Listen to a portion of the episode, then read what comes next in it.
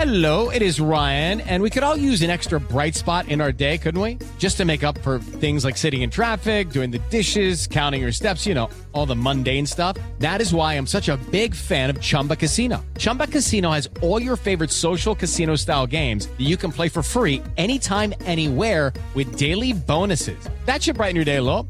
Actually, a lot. So sign up now at chumbacasino.com. That's chumbacasino.com. No purchase necessary. BGW. Void were prohibited by law. See terms and conditions. 18 plus.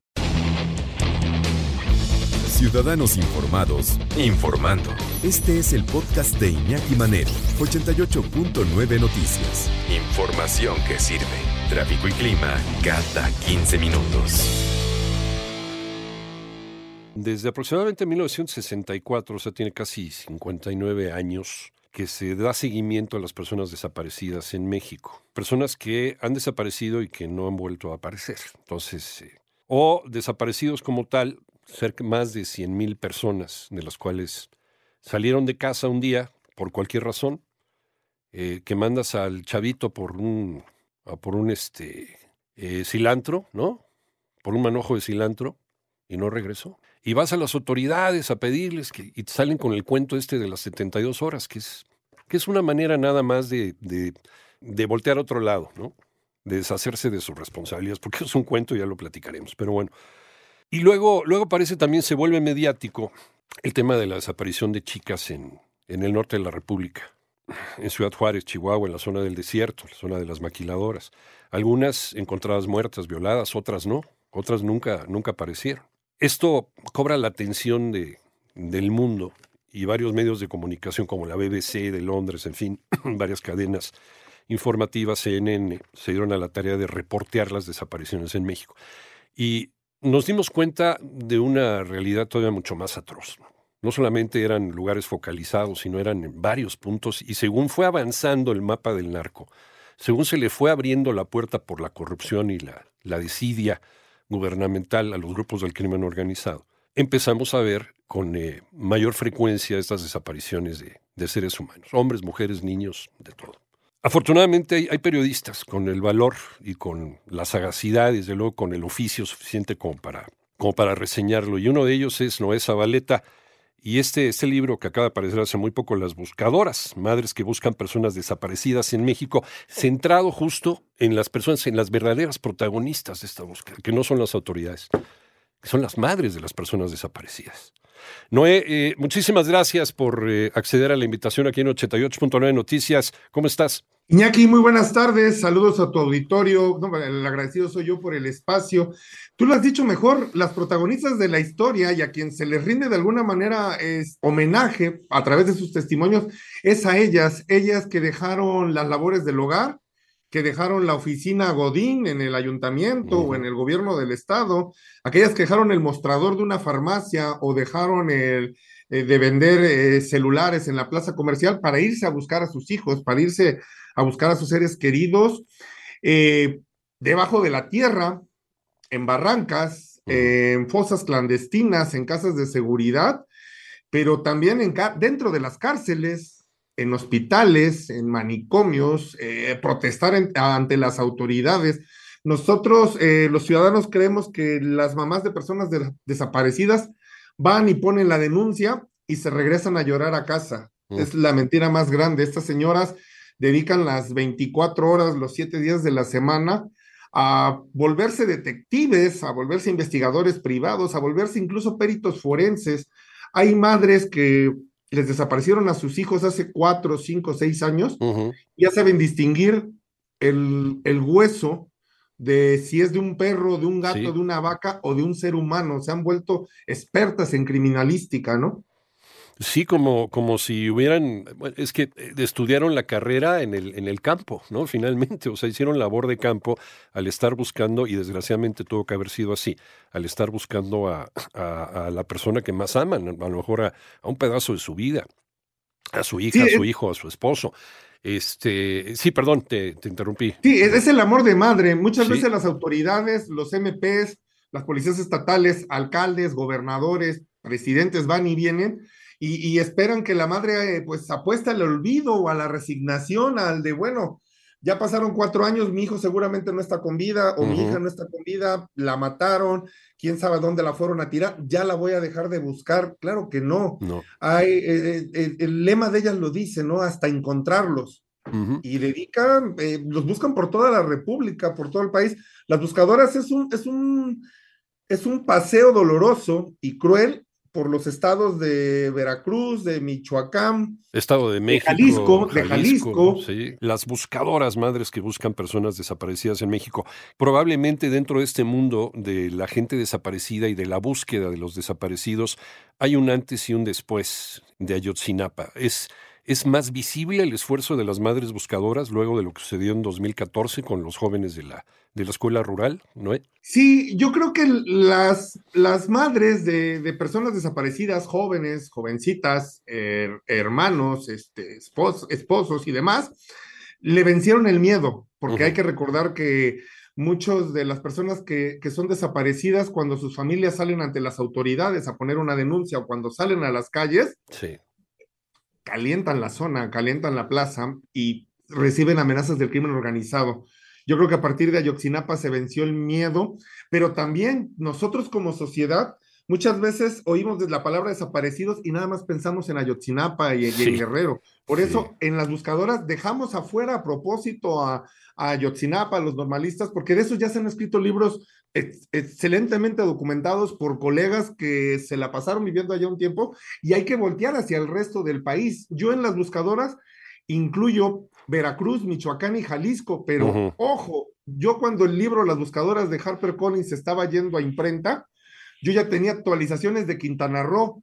¿Cuándo se había escuchado que en, Quinta- que en Cancún, el paraíso del Caribe mexicano, desaparecían jóvenes y desaparecían personas? Tengo otros dos capítulos ya terminados para una eventual segunda edición de Jalisco. Jalisco en el 2021 y 2022 se convirtió en el fosario más grande del país.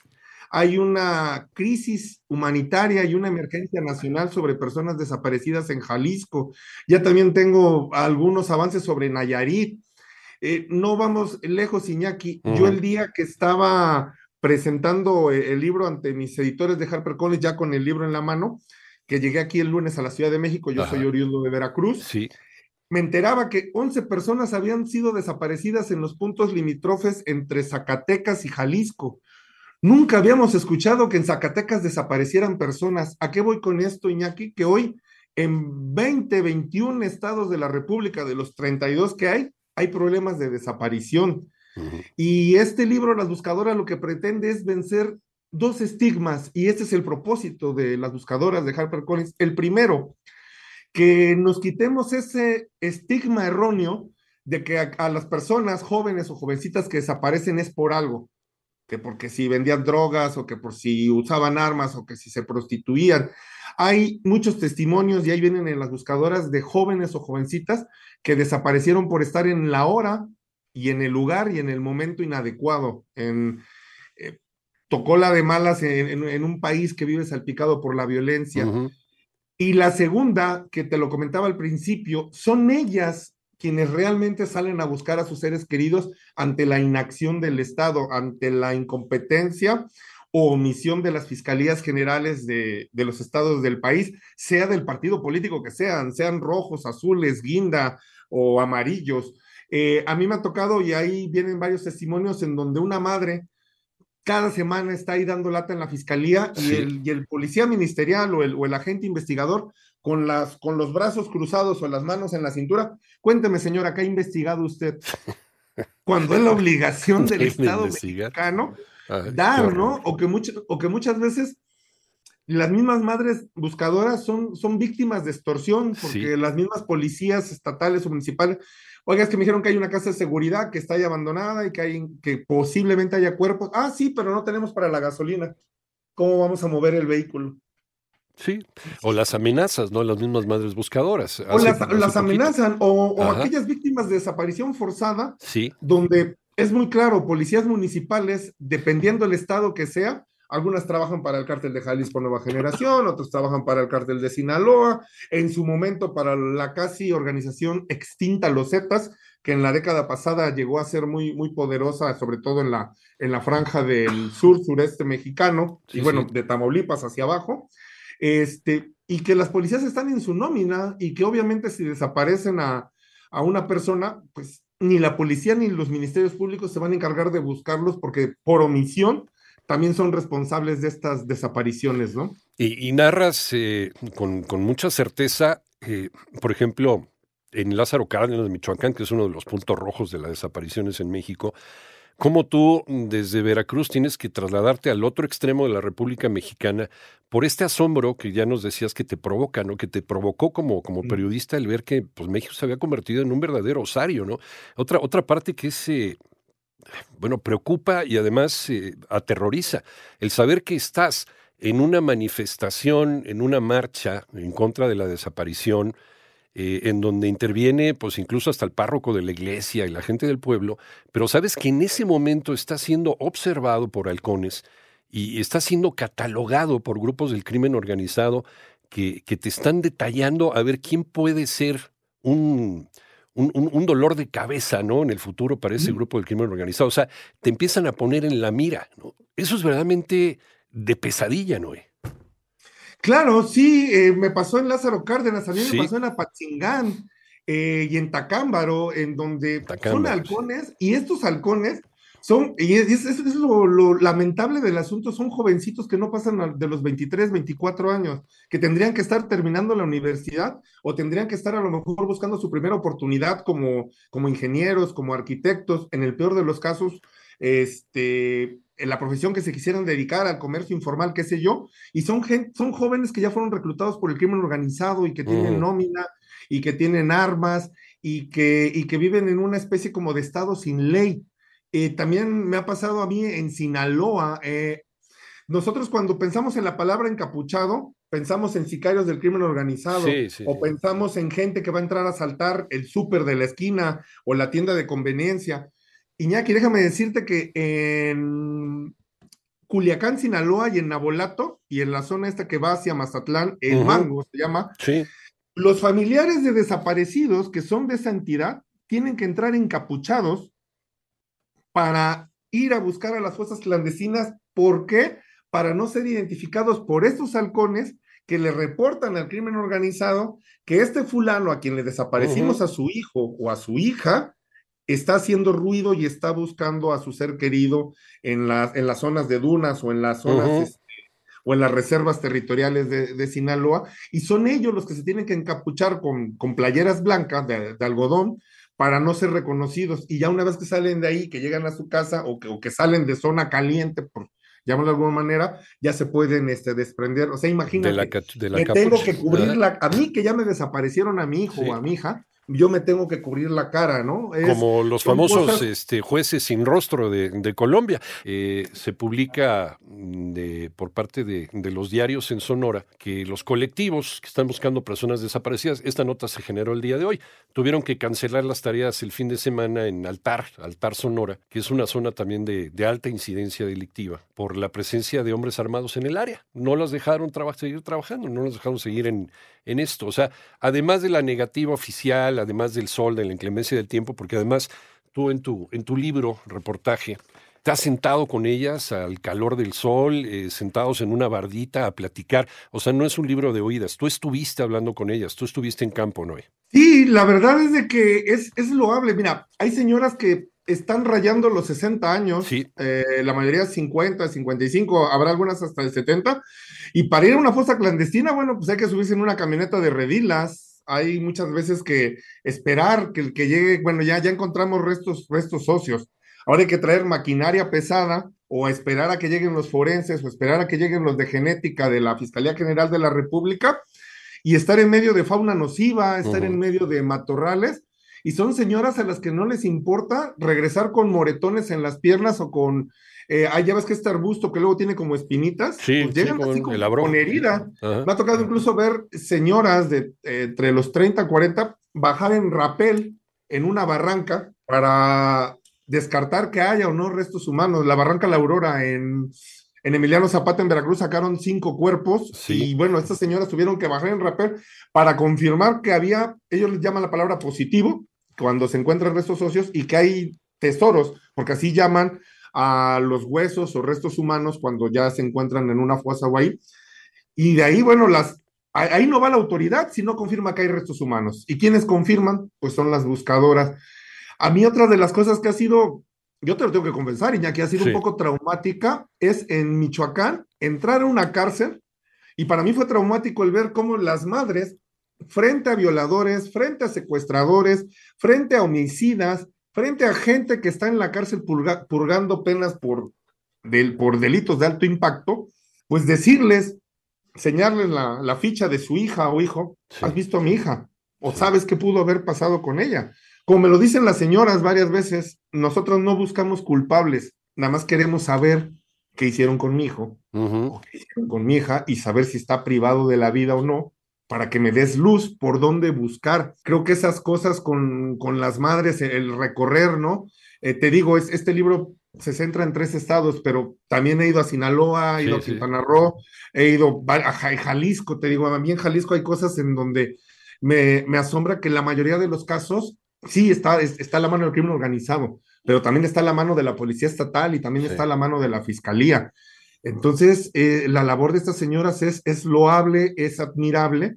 El libro está dedicado obviamente a ellas y es un homenaje a ellas, y son ellas las verdaderas protagonistas de esta historia que es cruel y por demás dolorosa, pero también te demuestra hasta dónde puede llegar el amor de una madre por saber por buscar a su hijo y saber qué hicieron, o hijo o hija, y saber qué hicieron con él, ¿no? sí, son, son ellas contra el mundo, porque incluso ante la negativa oficial, ya bien lo decías, no solamente es el crimen organizado, pero también son las fiscalías, también son eh, las policías, eh, las policías regionales, eh, municipales, pues, eh, incluso las autoridades federales, y a veces crimen organizado y autoridades en ciertos lugares de la República Mexicana son uno y lo mismo. ¿Cómo, cómo, cómo está reaccionando? Y eso también es importante porque eso habla de difundir el mensaje. ¿Cómo está reaccionando la opinión pública? Al tema de las, de, las desapariciones y al tema del el esfuerzo que están haciendo estas, estas madres por buscar a sus hijos, Noé. Iñaki, durante muchos años, yo digo, llevo por ahí de 10, 12 años documentando la violencia, por ahí del 2011 al 2014, este tema era como vedado en los medios de comunicación. Sí, era tabú. Ignoro si por los convenios publicitarios estatales o, por, o porque no veían un tema atractivo o porque no querían quitarse la venda de los ojos. De acuerdo. Eh, no salía casi. Ahora desaparece una persona y hay varios medios comprometidos, eh, varios medios eh, que han dado eh, voz y han dado rostro a, estas manifestaciones, como, en, tu caso, como el caso de, Asir y otros medios más.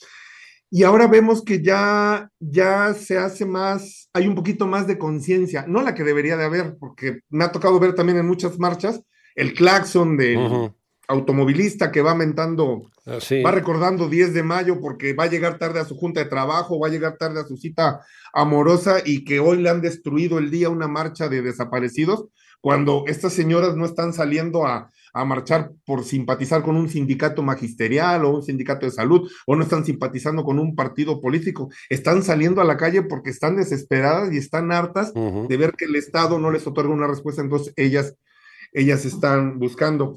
La verdad es que desde que se ha, estrenado, se ha estrenado el libro para acá, a mí madres de desaparecidos de Jalisco y, de aquí de, bueno, de Veracruz, estamos en la Ciudad de México, pero yo soy de Veracruz, colectivo Solecito, que es uno de los más representativos a, nivel nacional, me envían las fotos con, con, las madres posando con el libro, ¿no? Es, es, ah, es un tema que al menos conforta, dices, bueno, estamos haciendo este trabajo y estamos visibilizando, y que creo que es importante, ¿no? Que la sociedad sepa que que no necesariamente un desaparecido es porque se lo buscó o porque andaba metido en malos pasos.